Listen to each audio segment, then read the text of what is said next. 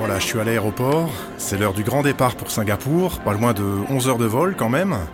Alors, je sais vraiment pas à quoi m'attendre. Je ressens bien sûr de l'excitation car Singapour c'est un autre univers. C'est pour moi synonyme de dépaysement complet. C'est une mégapole asiatique. Alors je m'attends à une jungle urbaine, tentaculaire. Voilà pour l'instant mon état d'esprit.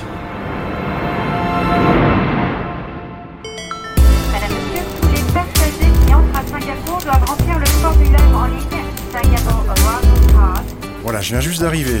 Première impression, il fait chaud. Bon bah ça j'y m'y attendais. On ressent l'humidité, on ressent la moiteur tropicale. Le ciel est assez bas, chargé de gros nuages sombres. C'est comme s'il y avait un petit peu d'électricité dans l'air. Alors j'appréhendais, mais en fait, c'est pas si désagréable que ça. Et dans la ville, je vois beaucoup de béton, beaucoup de gratte-ciel. Et en même temps, énormément de verdure, de végétation. Il y a plein d'arbres le long des avenues. Franchement, c'est plutôt une impression de calme et de sérénité que je ressens. Il y a un côté apaisant que je ne soupçonnais pas. J'ai hâte d'explorer Singapour, toutes les facettes de cette ville. J'imagine qu'il y a plein de surprises. J'ai rendez-vous avec quatre passionnés, des experts dans leur domaine, qui me guideront dans l'exploration de cette ville fascinante et complexe. Il s'agit d'Ariane Nabarro, Charlotte May, Yann Follin et Guillaume Lévy-Lambert. Alors on part tout de suite